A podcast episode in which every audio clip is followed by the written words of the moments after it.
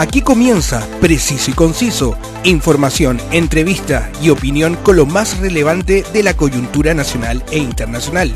Conduce Roberto del Campo Valdés. Preciso y Conciso, una mirada diferente.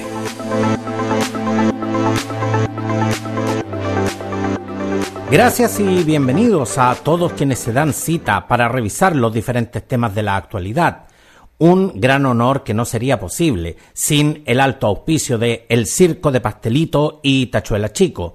Véalos este verano desde el 12 de enero en Mall Plaza Trébol de la ciudad de Concepción. Vaya con su familia y disfrute de este mágico espectáculo. Y puedo llegar a todos ustedes también gracias al alto auspicio de More Tour, la agencia de viajes y turismo que te lleva por las mejores rutas del norte de Chile. Contáctalos en www.mortour.cl y en estas vacaciones ven a disfrutar de las maravillas de nuestro querido Chile. La actualidad tiene muchas miradas, pero solo una realidad. Escuchas Preciso y Conciso con Roberto del Campo Valdés. Una de las noticias que generó esta semana mucha controversia en la opinión pública fue la presentación del trazado ferroviario del proyecto del tren Santiago-Valparaíso. Para conversar de este tema tenemos hoy a la académica del Departamento de Transporte y Logística de la Escuela de Ingeniería de la Pontificia Universidad Católica de Chile. Al teléfono, Patricia Galilea. Muchas gracias, Patricia, por este tiempo que nos concedes para conversar acá en Preciso y Conciso. Buenas tardes, Roberto. No, siempre feliz de estar acá en este espacio. Muchas gracias, Patricia. Patricia, al momento eh, de desarrollar eh, un proyecto de transporte público de esta magnitud, ¿cuáles son eh, las variables que se consideran? Bueno, este tipo de proyectos incide en muchos ámbitos. por un lado está, por supuesto, el costo del proyecto, que eso está muy ligado con el trazado, porque sobre todo en esa zona que hay muchos cerros y muchas pendientes, puede ser que se necesiten hacer túneles dependiendo del trazado. Eh, y también otras variables que son importantes es eh, el tiempo de viaje. La mayoría de los proyectos de transporte, su gran poder de beneficio, lo que más captura en términos de beneficio, son los ahorros en tiempos de viaje. Entonces, los tiempos de viaje es algo que uno siempre estudia los proyectos de transporte en términos de beneficio. Y por supuesto también uno tiene que considerar cualquier otra, eh, no sé, por ejemplo, las comunidades que son afectadas positiva o negativamente por un proyecto de esta envergadura, como también eh, las externalidades, por ejemplo, este tipo de proyecto tiende a reducir la contaminación, también tiende a reducir los accidentes viales, que son siempre cosas que, que se buscan en términos de sustentabilidad.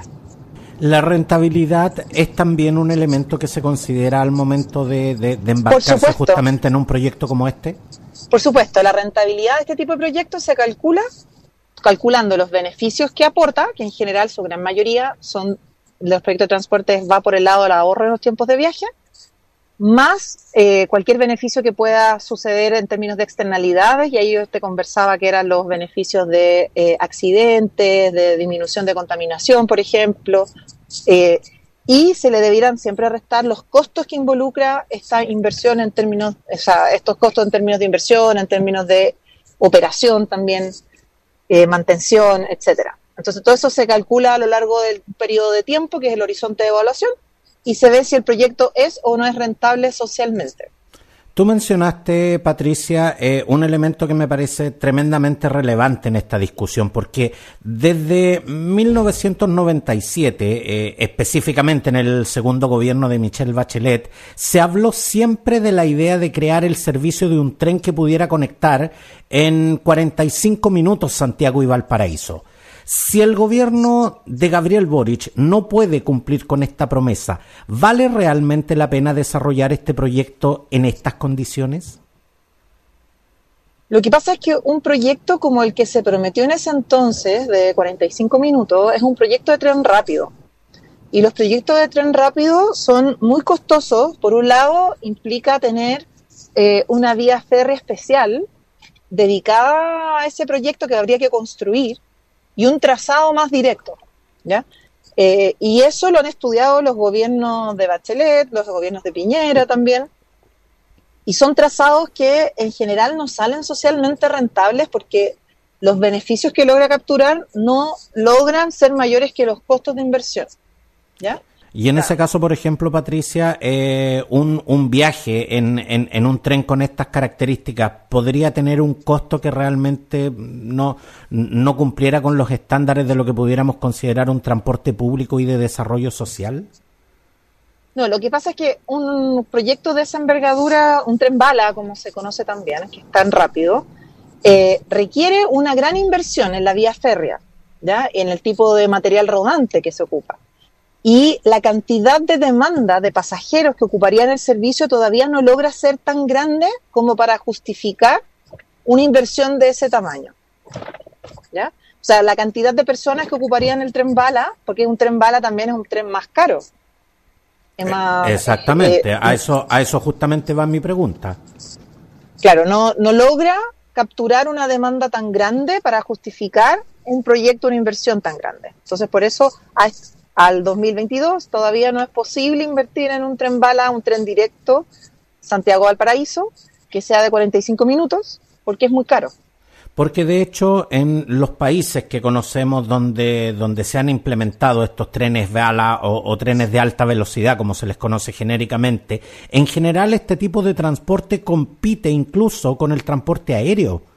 Pero, pero existiendo tan poca demanda realmente eh, resulta no, no resulta rentable, digamos, como, como tú nos explicabas, desarrollar esta tremenda inversión para la escasa cantidad de personas que, que podrían usar este servicio.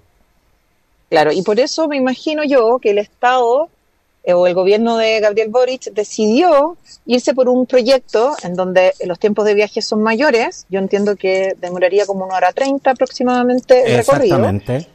Pero que el trazado, por un lado, ocupa vía férrea o tiene un trazado que ya fue ocupado por un tren o, ya está ocupado por servicios de metro, etcétera. Entonces, por un lado, no es tan alta la inversión como a partir de cero.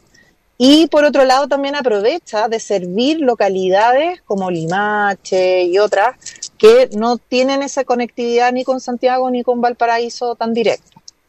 De hecho, el tren Santiago-Valparaíso, eh, como, como tú lo mencionas, no es un tren eh, que, que, va de un punto, solamente de un punto a otro, digamos, no es, no es un tren que va de Santiago eh, directamente a Valparaíso y en este caso a la ciudad de Viña del Mar, sino que contempla justamente en su trazado pasar por Batuco, Tiltil, Yayay, La Calera, Limache y, y el salto finalmente en la ciudad de Viña, de Viña del Mar. ¿En qué, en qué se beneficiarían? Literalmente estas localidades eh, eh, con este proyecto, Patricia?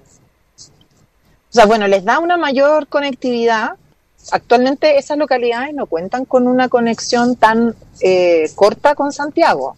Son localidades que incluso en bus es mucho más el tiempo que necesitan para llegar a la ciudad de Santiago. Entonces le abre un mundo de posibilidades a todos sus residentes de poder venir a Santiago. Hay otras que, por ejemplo, Limache sí estaba conectada con eh, Valparaíso, de hecho está el Merval, que está en funcionamiento el día de hoy, que es un, es un metro, pero en realidad funciona más bien por esas localidades como un tren suburbano.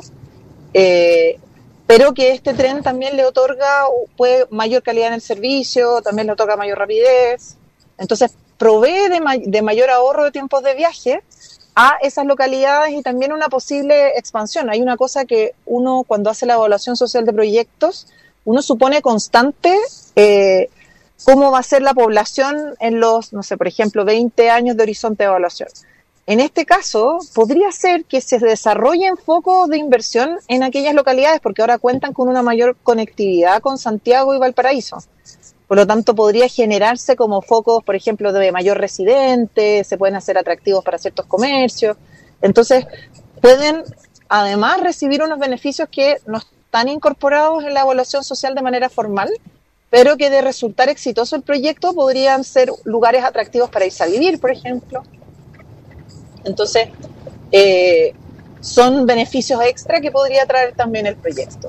No, y en eso coincido plenamente contigo, porque yo que soy de la época en que viajar de Santiago a San Bernardo o, a Puente Alto era literalmente un viaje fuera de Santiago, y, hoy día que con la conectividad que nos da el metro eh, podemos llegar en tiempos razonables, la verdad es que eh, estas comunas eh, dejaron de estar tan aisladas como, como antaño, digamos, así que, así que de verdad en ese sentido la conectividad que, que aporta este tipo de transporte puede, puede realmente ser muy beneficiosa.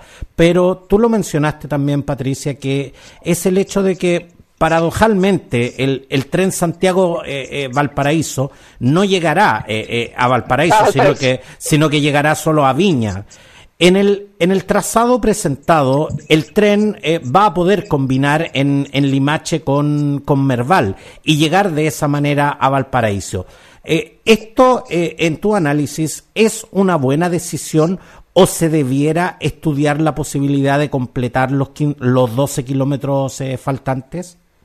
Yo creo que para el nivel de inversión que se necesita, el Merval juega una muy buena opción. O sea, los 12 kilómetros faltantes en términos de nivel de inversión no es menor. Es una zona con mucho cerro. Entonces, hacer un trazado nuevo eh, es bastante, bastante costoso. También entiendo que el ministro de Obras Públicas hoy día explicaba que implicaría, por ejemplo, hacer un túneles. O sea, eh, que son órdenes de magnitud muy diferentes. Por lo tanto, creo que hacerlo combinar con eh, el Merval es una buena alternativa, también pensando en que quizás este tipo de proyectos puede generar una mayor demanda y en el futuro pensar que ya exista una demanda para un tren rápido. De manera más rápida que como la teníamos antes. O sea, sin este proyecto, quizás nos demoraríamos mucho más a tener una demanda para un tren bala eh, de 45 minutos que podría ser más factible, no sé, de aquí a 15 años más, por ejemplo. Porque de hecho, como, como te mencionaba, eh, hoy, por ejemplo, eh, podemos llegar a través de a través de la red metro, digamos, a la, a la plaza de San Bernardo pero, pero en definitiva no se construyeron líneas del metro para llegar a San Bernardo, sino que se aprovechó las líneas del tren que hoy existen y en definitiva Metro de Santiago combina con tren central. Eh, por lo tanto, no, no, no es eh, al parecer una mala alternativa aprovechar la infraestructura ya existente. No, para mí no es una mala alternativa. Además que también creo que el tren tiene cierta flexibilidad que se podría aprovechar. Por ejemplo, si uno quisiera eh, hacerlo atractivo más rápido, podrían ofrecerse algunos servicios quizás al principio de la jornada que fueran más directos, con unir el salto directamente con Santiago sin pasar por los tramos intermedios, si se quisiera dar una mayor rapidez al servicio, porque esa hora y media contempla las paradas en los distintos lugares. Y después que haya servicios que estén parando, pero que cada uno tenga una frecuencia diferente. O sea, por ejemplo, yo sé que si me subo al tren a las 05, me toca un tren más directo que si me subo a las 0.20, en donde voy a tener que estar parando por las distintas localidades. O sea, yo creo que el tren te puede otorgar una facilidad para hacerlo más directo si eso es lo que la población también empieza a definir como una necesidad. Pero primero hay que entender bien cómo se conjuga la demanda en este caso. El plan eh, Trenes para Chile, impulsado eh, por el gobierno de Gabriel Boric, eh, busca que Chile recobre, en, sus propias palabras, digamos, su, su tradición ferroviaria. Pero, en tu análisis, Patricia, considerando la geografía y las largas distancias, ¿es el tren la mejor opción para el transporte de carga y pasajeros para Chile?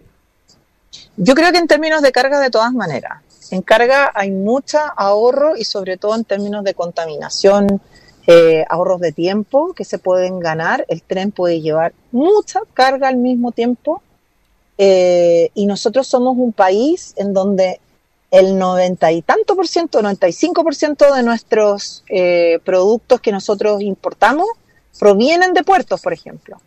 Entonces, es muy importante para nosotros el moverlo de manera eficiente en este largo país y creo que el tren podría ser una gran ayuda en ese sentido, porque nosotros movemos mucha, mucha carga por camiones actualmente, más que por trenes.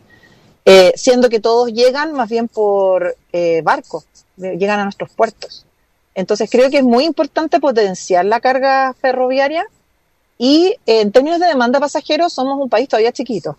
Entonces todavía no tenemos los números quizás como para hacer que la, el transporte de pasajeros ferroviario sea muy importante. Además, el, país, el hecho de que el país sea largo también y con pocas zonas, si uno lo compara con Europa, por ejemplo, o países que han desarrollado más su red ferroviaria, son varios los pueblos que están cerquita, que van logrando armar esta red y nosotros tenemos como una gran línea al final.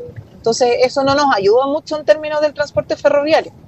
Pero, pero bueno, si nosotros logramos desarrollar la carga de una manera más eficiente, creo que podríamos lograr productos mucho más baratos, productos mucho más sustentables también en el cómo nos llegan a nosotros como consumidores finales.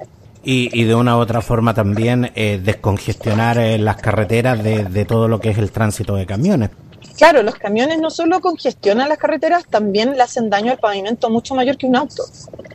Entonces, hay un daño extra que provocan los camiones que no está tan considerado en las evaluaciones sociales generalmente.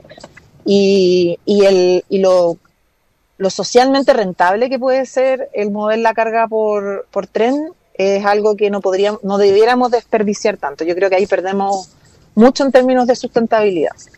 A mí, Patricia, eh, me encanta, eh, te lo digo, te lo digo con toda la eh, sinceridad del mundo.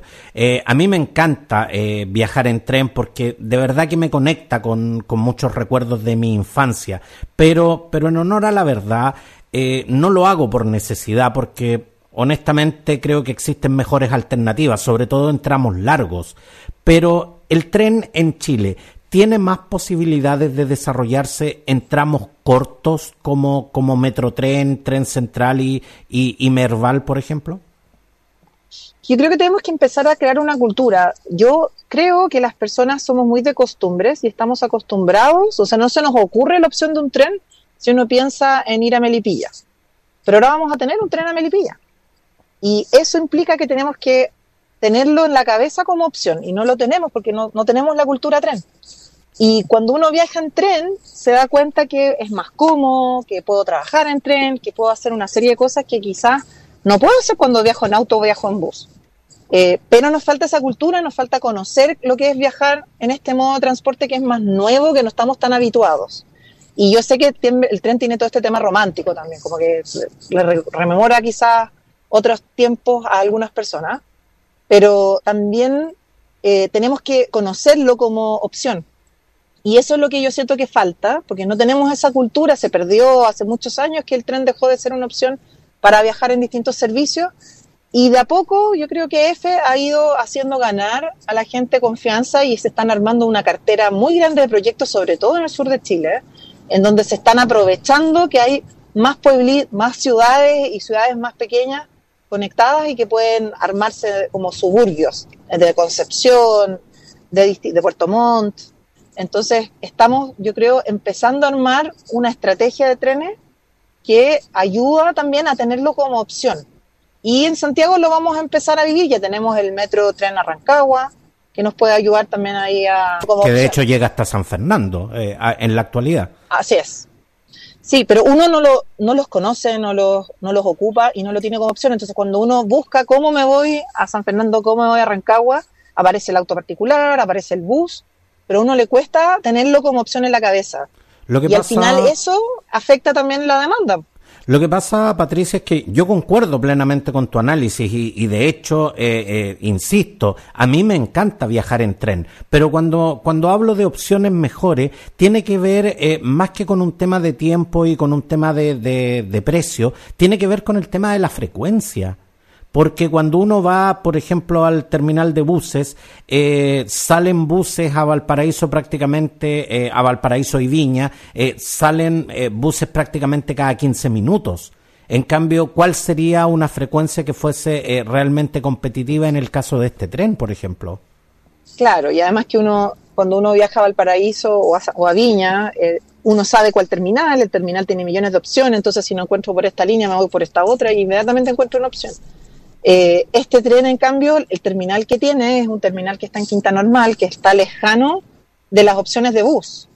Porque si yo veo que el tren, eh, cuando me casé con el tren, en el fondo, yo si decido irme en tren, me voy a otro lugar.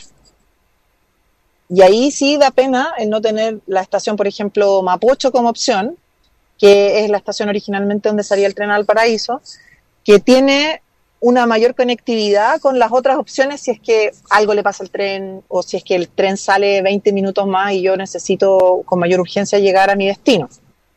Eh, yo no sé cuál será la frecuencia en la que están planificando este tren, pero de todas maneras cuando hicieron la evaluación social de proyecto debió haber estado modelado con algún tipo de frecuencia.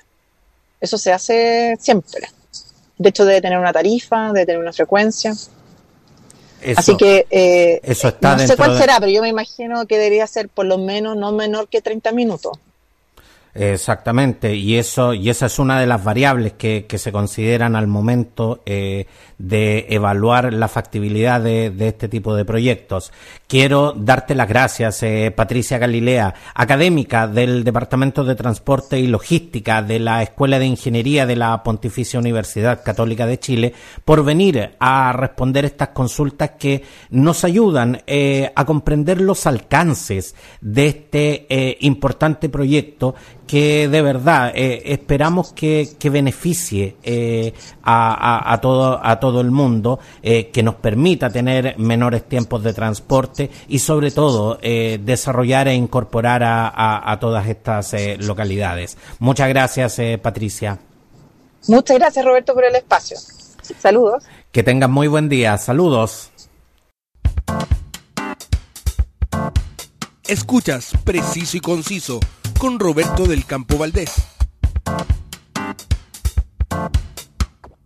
Escucha y valoriza Preciso y Conciso en Spotify y en las más importantes plataformas podcast. Suscríbete para que no te pierdas ningún contenido. Compártelas y coméntalas cuando y donde quieras.